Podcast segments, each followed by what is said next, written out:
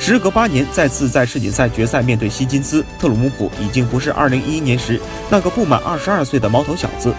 第二阶段连赢八局奠定胜局，特鲁姆普一路压制希金斯，首次拿到世锦赛冠军，结束对希金斯的九连败。即将年满三十岁的特鲁姆普达到职业生涯的巅峰，这令丁俊晖的地位愈发尴尬。早在2011年获得大师赛冠军后，丁俊晖就只差世锦赛一项即可完成大满贯伟业。